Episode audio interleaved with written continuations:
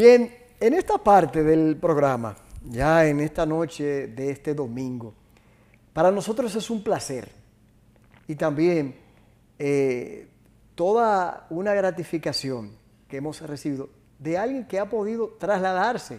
Cuando alguien hace un esfuerzo de esa naturaleza, la verdad que para nosotros vale oro.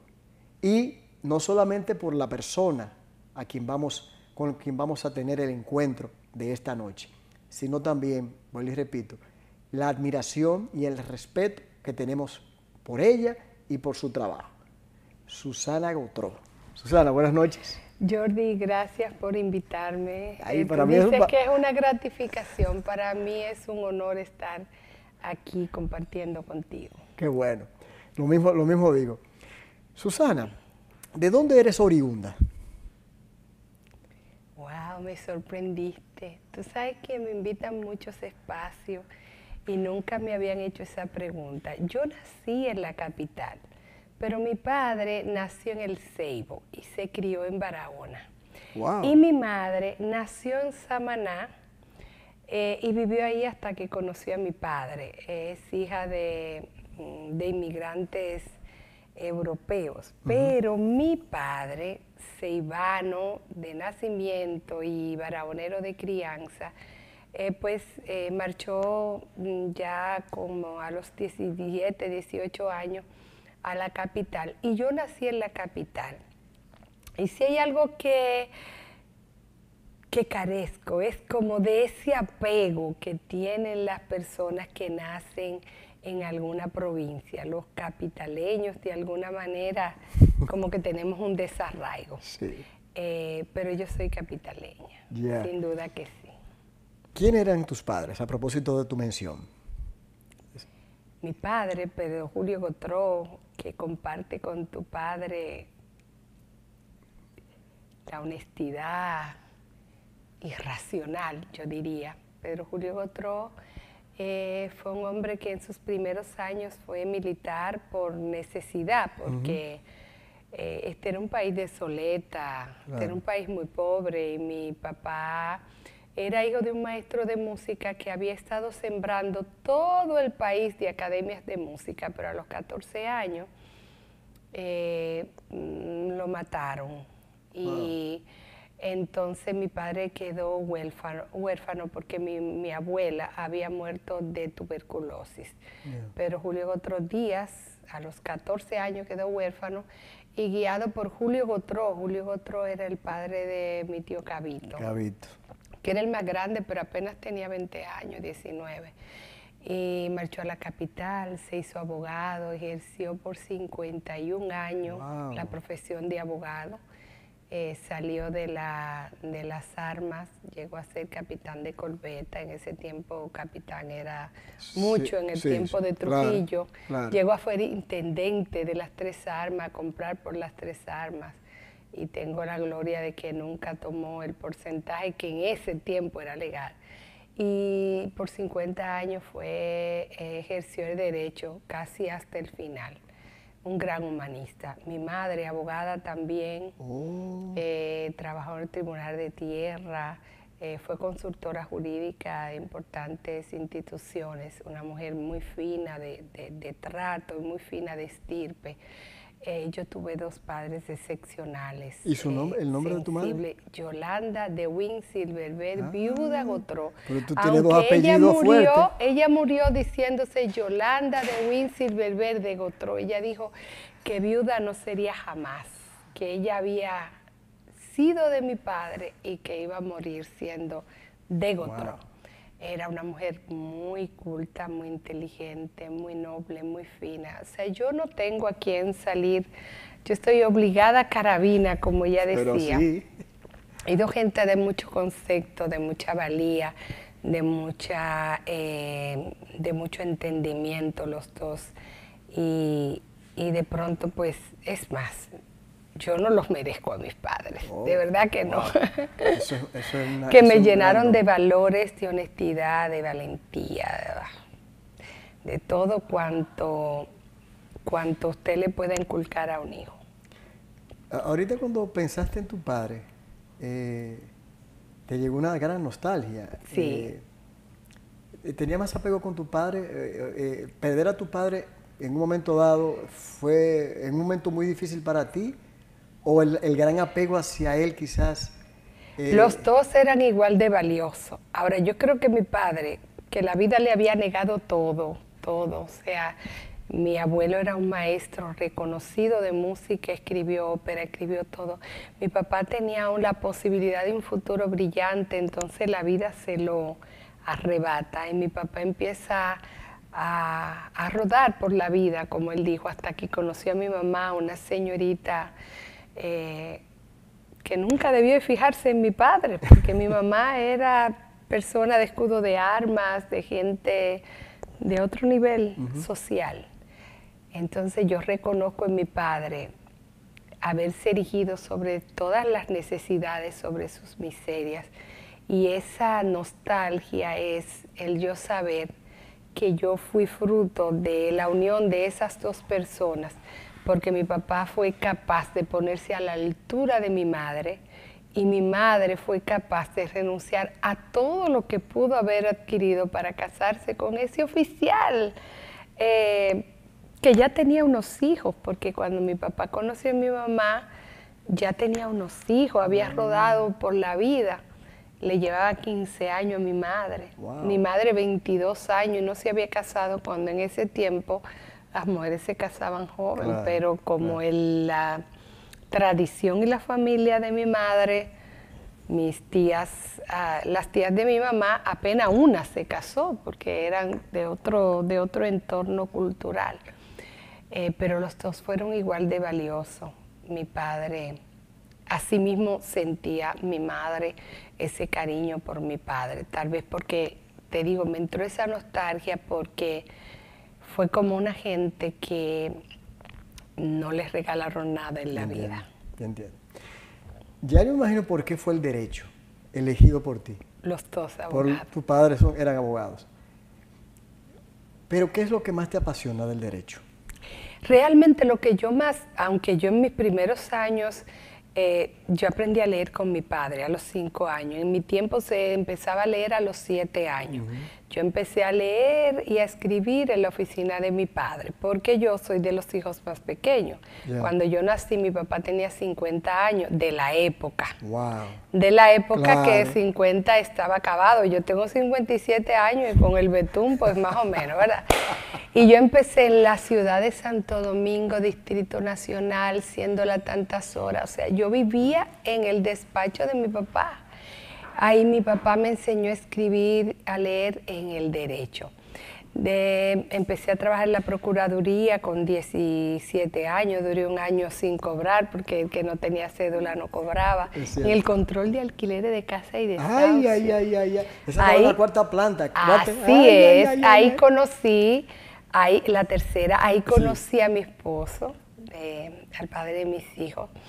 Y después tuve en la primera, tuve en la segunda, tuve en la corte, tuve en estadísticas judiciales, entonces llegué a abogada de oficio, que era lo que existía, no existía la defensoría. Nosotros formamos, y digo nosotros, yo fui la, la representante de los abogados de oficio y después así se cogió un juez de corte, un juez de, de paz, se escogió ah, personas... las líderes en el Estado comenzaron temprano. Oh, sí, ya, eh, yo me gradué con 22 años eh, y a los 22 años con, ya había, había hecho ya un concurso para estadística judicial, he estado en una cámara, eh, ahí como auxiliar, entonces participamos para ser los primeros abogados de oficio que no fueron ex jueces. Antes de eso, Balaguer, y el Consejo de Estado y eso, los jueces podían optar por ser, entonces ahí se abrieron unos concursos y yo fui de las primeras y de las jóvenes, eran unos vegetarios cayéndose y entonces yo logré, eh, ahí vino un programa de la, mm, de la ONU y empezamos a formar, duramos tres años como abogado de oficio y ahí vino el concepto de defensoría pública que era más abarcador y formaron los defensores públicos. Y duré un buen tiempo ahí ejerciendo materia criminal, en principio nada más. No, no atendíamos delitos. Ya después, exactamente, no, y también ya eh, fondo, fondo también. Eh, pero los delitos no se veían. Entonces ya después la Defensoría Pública tenía otro concepto más mm. social, más acompañado de, el imputado en ese tiempo. Y, entonces ahí me fui al sector eléctrico. Yo básicamente me siento eh, mm, abogada de regulación entendida la regulación como el aspecto normativo, permisología, sancionador, fiscalización. En el ámbito eléctrico, claro. En el ámbito eléctrico, pero en cualquier, porque eh, la regulación, el derecho económico realmente va a todos los sectores donde el Estado tiene que intervenir para garantizar las reglas del juego, sea que opere o no opere en competencia. Yo diría que la regulación es el gran déficit del Estado, es la verdadera prevención. Mira, ponme cualquier tema, el tema de los niños abandonados, y yo te puedo decir, si operara la regulación y el Ministerio de Salud hubiese emitido la norma, de manejo de cadáveres, que hay una norma, pero no es una norma de manejo de cadáveres en general, es un manejo de cadáveres en caso de COVID y lo tiraron ahora. Hay una de desechos, de desechos orgánicos eh, en general, pero no hay una norma de traslado, manejo de cadáveres. Que, si empezamos por la normativa, después por el procedimiento, después por la fiscalización y después por la sanción, difícilmente se ve esto. Y así extrapólalo a la cooperativa que tenemos el caso ahora, no sé cómo se llama, un animal, porque la Procuraduría está sonótica total. Eh, te puedo decir, bueno, hay este LIDECOP, que es el regulador, no funcionó. O sea, si el Estado interviene regulando, y regulación es el aspecto de promoción de la actividad, de la normatización, eh, de la fiscalización y de la sanción, si hace su aspecto regulador, si bien es cierto que tú no vas a evitar la violación, la puedes detectar más temprano, evitar más temprano y asegurar. Y envía mensajes es el primero. El primero es la parte disuasiva porque hay unos mecanismos de prevención tan claros que te dicen a ti, mira, si me meto por ahí me van a joder. Y excúsame. Pero el final, y es que cuando tú tienes todo ese ciclo cerrado, cuando vas a sancionar tienes todas las pruebas. Porque hay todo un proceso que te dice, no, mira, aquí fallamos, aquí fallamos, aquí fallamos, y aquí se demuestra que tú fallaste. Susana, eh, brevemente, ahora que hablamos del, asunto eléctrico, ¿qué es lo que nos ha faltado? ¿Qué, es lo que ha sido tan difícil? Eh, promesas, promesas, promesas, que con Punta Catalina se va a hacer. Hubo, hubo muchos agravios contra Punta Catalina, pero ahora uno dice, ¿y si no hubiese estado Punta Catalina? Entonces, como que a veces se confunden en que el ámbito político, eh, si conviene, lo digo, digo algo, algo en contra de tal cosa porque ese gobierno lo hizo, entonces ya cuando estoy en el gobierno, pues entonces sí estuvo bien, pero no lo digo porque también políticamente no me conviene. Ya, ya tú lo has dicho, la politiquería es la que ha dañado el sector eléctrico, la hipocresía, la incapacidad es rampante. Oye, en el sector eléctrico, y ya yo he estado en varios sectores regulados, el eléctrico y últimamente en el minero, eh, pero en el Estado en general, te lo extrapolo, el que sabe no manda y el que manda no sabe. Entonces, aparte de la incapacidad que es grande, tenemos una hipocresía y tenemos un populismo increíble. Nosotros tenemos un retroceso en casi todos los sectores, en el sector energético mucho más, porque a medida que el sector sea más técnico, más daño le va a hacer la demagogia, más daño le va a hacer la politiquería, porque es un sector técnico. Y nosotros teníamos unos planes de reducción de pérdida, estaban apuntando a medir la efectividad de la gestión, eh, la capacidad de pago de los circuitos y sencillamente la peor decisión la hizo esta administración. Es una gran irresponsabilidad y me excusan, bueno, cuando nosotros después de luchar por más de cinco o seis años con el pacto eléctrico, nos dimos unos puntos, nos dimos un cronograma de acciones y entre ellas estaba una tarifa de transición para pasar a una tarifa técnica.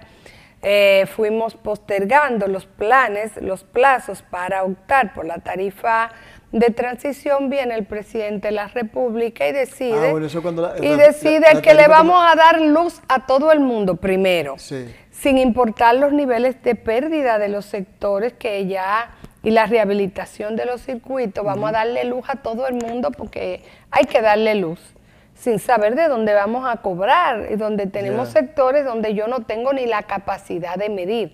Tres acciones han dañado el sector o han retrocedido el sector que de por sí nunca ha sido el mejor, que fue darle luz a todo el mundo, eso es, manda energía, no importa que tú no cobres ni mierda. Entonces es una irresponsabilidad muy grande cuando ya había una pequeña cultura en algunos sectores, mira, le vamos a ir dando luz en la medida que ustedes vayan pagando, tenemos el prepago, puedes optar por una tarjeta, pero te vas a controlar en tu consumo porque lo que tienes son 500, 600 eh, pesos de consumo y tienes que ahorrar y de paso voy creando la cultura y creando el concepto de que esto vale, después venir y decir, no, no va la tarifa de transición. Volvamos para atrás, porque no se puede crear esta, esta Porque iba a ser un aumento escalonado. Y la otra, que fue la peor, desacreditaron con el tema de perseguir a dos o tres, y teníamos unos programas eh, de rehabilitación de circuito a través del Banco Mundial. El Banco Mundial dijo, bueno, si se lo han robado todo, yo no puedo poner mi contraparte porque yo no puedo ser parte de un esquema de, corrupción. Y ahí se paró todo, empezamos a desacreditar los proveedores y se fue ralentizando toda la compra de equipos, líneas y demás que eran necesarios para la gestión de las pérdidas, la rehabilitación de los circuitos y el mantenimiento, porque esto es un sistema en marcha que tiene que darse mantenimiento constante. Y con eso hemos tenido un retroceso. Por eso nadie lo va a ver. Este programa tú lo puedes guardar y dos o tres gente que piensa y sabe que lo que yo estoy diciendo que ver.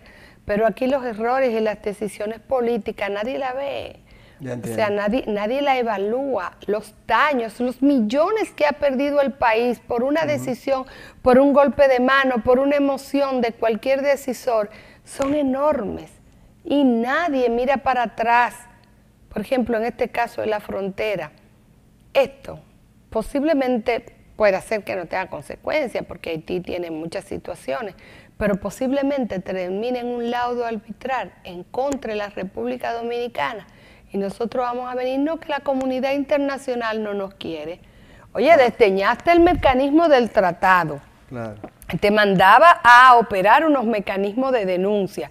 Primero, si querías de agotamiento de resolución eh, de conflicto amigable y después irte a los mecanismos del tratado. Entonces vienes y haces de lo mismo que tú estabas acusando a Haití, pero Haití no ha operado su canal. Entonces tú vienes, habilitas un canal, lo cambias, desvías el cauce completo, lo prendes, lo dices que lo estás haciendo para que ellos se queden sin agua y acepten. Y mañana no van a dar un laudo arbitral y sencillamente nadie va a ver que fue una decisión irracional. Lo que pasa es que ahí hay un tema que se quiere eh, disfrazar también con un asunto de nacionalismo. Politización para capitalizarlo todo. Vamos a ir a una pausa. Eh, sí. No sale. Señores, estamos conversando, aquellos que están eh, sintonizando en este momento, con la abogada comunicadora Susana Gotro. Vamos a seguir sacando mucha información y conocimiento de ella. Ya volvemos. Bien, amigas, amigos, aquellos que están ahora frente a sus televisores o en cualquier aparato eh, inteligente, estamos conversando con la abogada comunicadora y también quien ha participado en diferentes instituciones del Estado, la licenciada Susana Gotro. Susana, ya hablamos del aspecto eléctrico y una parte del, tema que está en, eh, en, el tapete, del aspecto de la frontera. Ahora, la minería. y quiero tratar de, aprovecharte en otros temas que me están quedando. Claro que sí. La minería, ¿cómo llegas y qué más te apasiona? ¿Lo eléctrico o la minería? E incluso fuiste nombrada en este mismo año también en un puesto de esa, naturaleza. Mira, esto que voy a decir casi no me van a entender o suena arrogante porque aquí la gente asocia a estadista a un puesto de gobierno, es más, no un puesto de gobierno, al presidente de la República. Si yo me siento algo, es Estado, es parte del Estado. A mí me apasiona la intervención del Estado en cualquier actividad económica. Como te decía, la regulación, la gestión, la administración.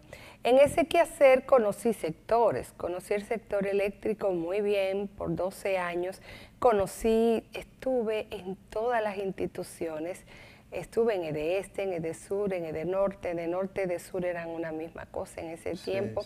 Estuve en ET como formadora, estuve en EGGIT también como colaboradora, el organismo coordinador, la Superintendencia de Electricidad, la Comisión Nacional de Energía, el directorio de la Comisión Nacional de Energía, eh, el Comité eh, Deliberativo del organismo coordinador.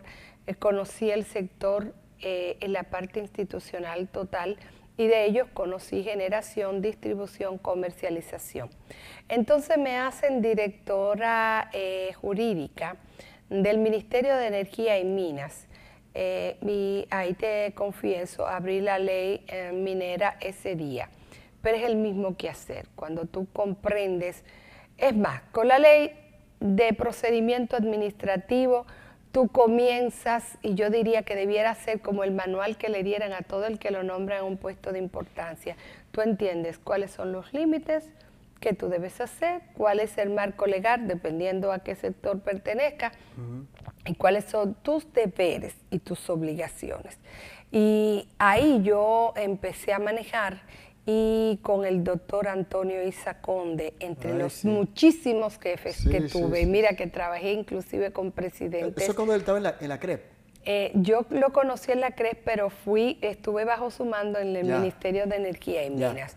Entonces ahí empecé a adentrarme al sector minero, que es un sector eh, en ciernes muy mal, muy mal atendido por el Estado y un sector muy, muy, muy, muy robusto, con una inversión buena, porque es como la puta con la que el Señor se acuesta y goza muchísimo. La minería ha sacado la cara por la economía, oye, desde, desde que comenzamos, claro, no evitó una reforma fiscal. es verdad. Es más, fue la única industria a la que el Estado, grande industria, ya, donde había un procedimiento en vez del Estado dar, ella dio. ella regaló insumos, regaló, eh, puso a, disposición relaciones para todo, traímos pruebas, traímos eh, insumos y pusimos el dinero de una reforma fiscal. y el Estado no puso un peso en ninguno de esos servicios, de, ninguno de esos mecanismos de ayuda a la industria, quédate en casa, de qué sé yo qué, nada de eso, al contrario se mantuvo operando y en algunas partes aumentó sus gastos porque tuvo que reducir la jornada para mantener eh, los espacios y demás. Pero el Estado no le gusta asumir la minería porque hay unos pasivos viejos y hay unos mitos. Y como la minería paga, pues el Estado aquí no es promotor. Aquí la única actividad que el Estado ha promovido ha sido turismo y ha sido porque no ha llegado, como otras cosas, que nos llegaron de, políticas internacionales. Pero el Estado no es promotor de nada, no es nada. Y mira, te lo digo, los empleos de calidad es el sector que más alto eh, salario promedio tiene. 66 mil pesos es el salario promedio. Y el más bajo, el más bajo está sobre los 40 mil pesos. El más bajo, la que sirve café porque son sectores eh, de, buen nivel. Eh, y además el Estado tiene poco riesgo. En el turismo el Estado, y no quiero comparar, pero es para hacerle una imagen a los eh, teleaudientes, a las personas que nos siguen, el Estado pone muchas cosas, exonera, invierte en, eh, promover al país, en recibir los inversores, en todo lo que hay que hacer en la cadena de permisología. La minería cuenta y riesgo del inversionista. Usted coge muchísima lucha para conseguir una concesión de exploración. Usted tiene que traer unos equipos que el más barato, una ponte diamante, te puede costar a ti varios millones de dólares. Y tú vas a hacer un hoyito allí por año, por año, estudiar y a buscar geólogo. Encontrate algo, pero no es rentable económicamente. O sea, tienes reserva aprobada por tanto, pero no es rentable. Sencillamente sales con tu rabito entre las piernas y más nada. El Estado no, pone nada. No hemos sabido aprovechar como otros países latinoamericanos. No hemos sabido aprovechar por irresponsabilidad del gobierno, por falta de visión. Mira, ahora mismo se han caído las exportaciones. Se han caído las exportaciones porque duramos mucho en otorgarle un permiso a Barry eh, ah, buscando la, manera para la expansión de su presa de cola. Y todo el golpe de cola que nosotros tenemos en el año pasado, en este y en el otro, ha sido esa ralentización. Sin hablar de que se han caído casi todos los proyectos porque al principio don Luis tenía miedo y ahora estamos en, en campaña y todos los proyectos que están ahí, como el de San Juan, se han caído, como el de Dajabón. Sin embargo, ¿cuánto estamos invirtiendo, ayudando, por ejemplo, al parque haitiano de Codevi? Y oh, sé que me estoy buscando un lío porque Fernando es una persona aquí y ha hecho un gran trabajo con la logística, conteniendo no haitiano y todo, pero es un parque industrial bajo la ley y bajo los intensivos de Hell Hop y el acuerdo de Erecafta es un parque haitiano, no es un parque dominicano. Fuera un parque dominicano, pues sencillamente ahora ante la cierre de la frontera hubiéramos tenido la imposibilidad de los empleados haitianos pasar a nuestro parque, pero de 19 mil, 20 mil empleados, hay mil y pico de empleados dominicanos. Entonces, es lo que te digo, el Estado no tiene visión de ver qué sectores son para esto o para lo otro, porque somos un Estado reactivo, porque hay gente muy poca especializada en el Estado. Por eso yo te digo que soy estadista. O sea, todo mi sueño era seguir. Yo duré 36 años en el Estado. Mi último puesto fue viceministra de Energía y Minas, pero yo vengo desde los 16 años trabajando en el Estado. De, duré un año así, eh, a los 18 empecé a cobrar y yo duré 36 años en el Estado y tuve muchos puestos y amo el Estado. Y mi sueño más grande no era ser viceministra, mi sueño más grande era ser miembro de la Superintendencia de Electricidad, que era como el culmen de mi carrera. Aparentemente para otros llegué más lejos, más lejos, pero no para mí, que tengo una visión de que iba la regulación en el Estado. O sea, yo me siento parte del Estado y me gusta y entiendo que mi mayor aporte, aunque dure mil años haciendo política y soy miembro del Comité Central en Pausa del Partido de la Liberación Dominicana, yo creo que hay una gran forma de hacer política y es haciendo, tomando buenas decisiones y gestión de lo que ha adolecido de verdad la política dominicana. Es de gente que quiera servir al Estado desde el Poder Ejecutivo y sus agencias, eh, sin esa ambición personalista de que yo quiero ser elegido para ser yo senador, yo diputado, yo... ahora que tú mencionas lo de la política, eh, de forma breve, ¿qué te llevó a ella? ¿Y cómo está la mujer dominicana en la política? ¿O la mujer que ejerce la política en República Dominicana? Mira, yo a los ocho años veía Cuarto Poder. Mm. El pueblo cuestiona que después tuve la dicha y el honor de trabajar con don Ercilio y estar co-conduciendo El pueblo cuestiona, el de Amengual y demás. Mi papá escuchaba esos programas. Y ahí empezó en mí la criticidad, el saber. Yo me acuerdo voceando por el cambio sin violencia, bota blanco. porque claro, como siempre estuve siempre en contra de las corrientes más conservadoras. Pero sin duda fue Taina Gotro, mi hermana, que desde muy joven había estado eh, en el Partido de la Liberación Dominicana, quien me llevó ya a la militancia política. eh, mi papá desarrolló en mí un criterio eh, muy crítico. Él nos ponía a, a autocriticarnos y siempre a tomar una decisión sobre cualquier situación. Y yo creo que la criticidad es lo que más despierta o es la mayor manifestación política de un ser humano. Entonces, pues siempre he estado en el Partido de la Liberación Dominicana, siempre, siempre, toda la vida. Hoy estoy en una licencia como un eufemismo, disgusto de muchas cosas que han pasado en mi partido, eh, pero eso me llevó a mí. El, el, papel de la mujer dominicana está muy mal, está horrible, fatal, estamos en involución. Tú me dices, ¿por qué? Bueno, claro.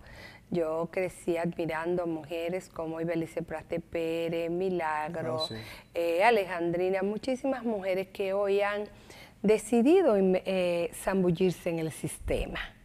En vez de hacer la diferencia, en vez de tener una verdadera agenda, pro mujer, sin embargo, de alguna manera hemos tenido mayor, eh, mayor enfoque, mayor proyección de una mujer, de una mujer conservadora como es Raquel Peña, que no tiene una que no tiene una agenda feminista porque no es esa su formación ideológica ni nada, que de mujeres como Milagro Ortiz Bosch, que viene y cae en un penoso susanable, eh, va a llevar la, eh, la reelección, la repostulación de Luis, no porque sea mal, sino porque ella ha hecho de la vida, de la bandera ideológica de ella, la lucha contra la reelección. Mujer, déjale eso a otro. Entonces, cuando vemos mujeres repitiendo los esquemas machistas de exclusión, la falta de compromiso con la participación de las mujeres, haciéndole el juego a los machitos, vamos para atrás. Doña, por ejemplo, doña Margarita, que también logró una proyección, se caricaturizó al final para hacerle el juego a los machos o hacer la política de los hombres. Y hoy en día tenemos mujeres porque van arrebatando, porque son la mujer de fulano, de prenseja, o vemos mujeres como eh, eh, la Raful. Ah, sí, sí, Faride. Faride, que después que enarboló un discurso tan progresista y feminista, cayó, entonces, si logras tres o cuatro mujeres de collar, ella, ha variado ese discurso? Total. Ella se ha negado a sí misma. Tú buscas para todas las posiciones que, hay que tiene Faride ahora, tú encuentras un tweet o una expresión de manifestación contraria.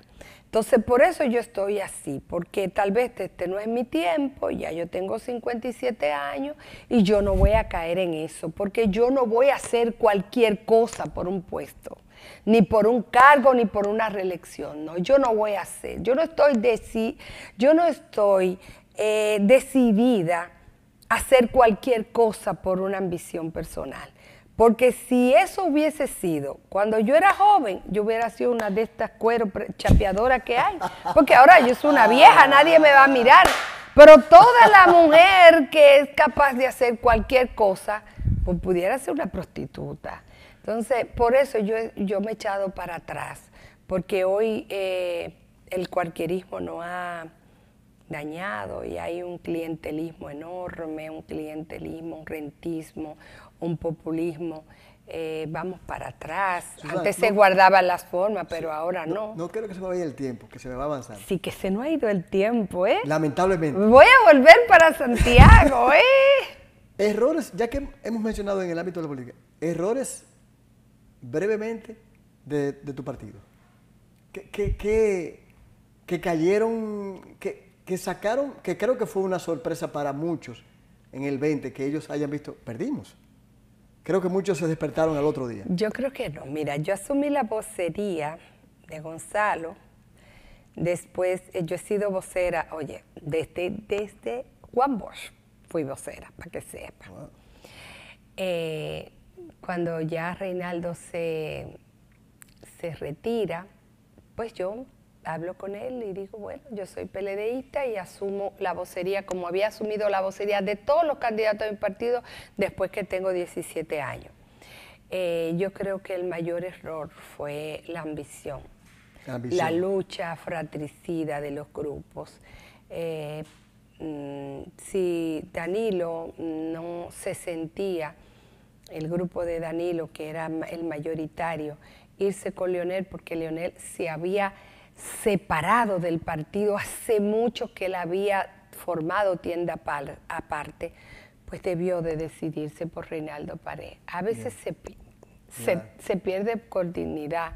Leonel no se hubiera sentido ofendido, déjame decirte, pero al usted ponerle a un candidato como Gonzalo, no solamente con las debilidades que las tenía, sino con la poca trayectoria y, todo lo demás, y haber hecho todas las cosas, yo diría que el gran problema de mi partido fue la ambición de los egos.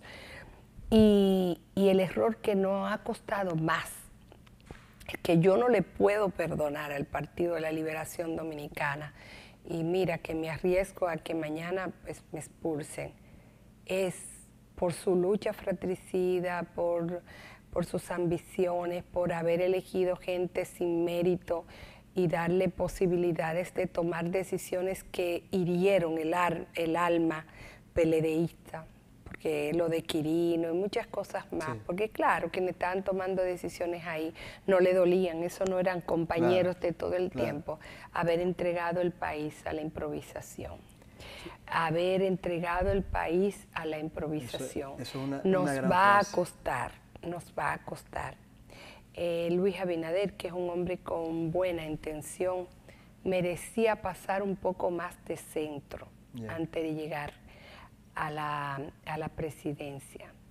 Eh, y nosotros teníamos buenos, buenos funcionarios. Hicimos muchas cosas buenas por este, pero las malas, la permisividad en gente que no tenía ningún mérito, porque déjame decirte, la gente que más cosas feas hicieron dentro de eh, los gobiernos peledeístas, eh, ni siquiera habían ganado ese derecho de hacerla. No sé si lo entiendes. Se comprende perfectamente. Entonces, tú permitir a gente así, eh, trajeron lanzar al país en manos improvisadas y hoy estamos cobrando las consecuencias. En un minuto, Susana, ¿eres madre? Claro, y abuela, tengo un nieto que me tiene loco. Yo tengo tres hijos biológicos y una de crianza. Ay, qué bien. Que es pequeña. Y tengo un nieto de un año y meses. Ay, qué belleza. Que me tiene loco. ¿Y qué mensaje quieres dejar a tus hijos y a ese nieto? Y a los que puedan venir. Bueno, a mí, a mis hijos más que mensaje le he dejado la enseñanza y a mi nieto, pero a todos los que nos oyen todo aquel que es capaz de procrear un hijo o de acoger un hijo como hijo, está obligado a criar ciudadano honesto, honesto y trabajador. Es el único mensaje. Usted parió, usted vino y tuvo un orgasmo y preñó a una mujer, o usted se dejó preñar, usted tiene ya una obligación desde que hay una semilla ahí de criar una persona honesta y trabajadora. Esos dos defectos en una persona, deshonestidad y vagancia, afectan toda la sociedad. Dese cuenta, no se preocupe por más nada. Enséñelo a trabajar y con eso usted le va a enseñar el valor del esfuerzo, la lealtad, el trabajo, el qué sé yo qué, y la honestidad. El único mensaje. Si tú me dijeras a mí, que, es, que me sigue mucha gente, que he formado a mucha gente, qué dos valores necesita la sociedad es eso, trabajo y honestidad. El que, es trabajador difícilmente es muy vicioso, el que es trabajador sabe lo difícil que se, que se asumen las cosas, no tiene tanto tiempo para la violencia, no tiene tanto tiempo para el chisme, no tiene tanto tiempo para la banalidad. Y si es honesto, difícilmente le va a quitar a los demás o al Estado o a la oportunidad su dinero. Yo diría que esos son los dos valores más importantes y de ahí se desprenden muchos otros más. Susana. Para mí ha sido un honor, dile a tu padre que lo amo, que lo quiero, que lo admiro. Gracias. Y sigue honrando a tu padre. Yo creo que él se tiene que sentir muy eh, feliz, eh, él y tu madre, porque yo sé que las obras de personas como tú no se dan en solitario. Gracias. Es una conjunción de cosas. Gracias, de verdad que sí. Bueno, señores, la verdad que es un aprendizaje en, en una gran mujer con grandes valores y sabe decir las cosas sin temor. Esperando que ustedes lo hayan acogido. Vamos a la pausa.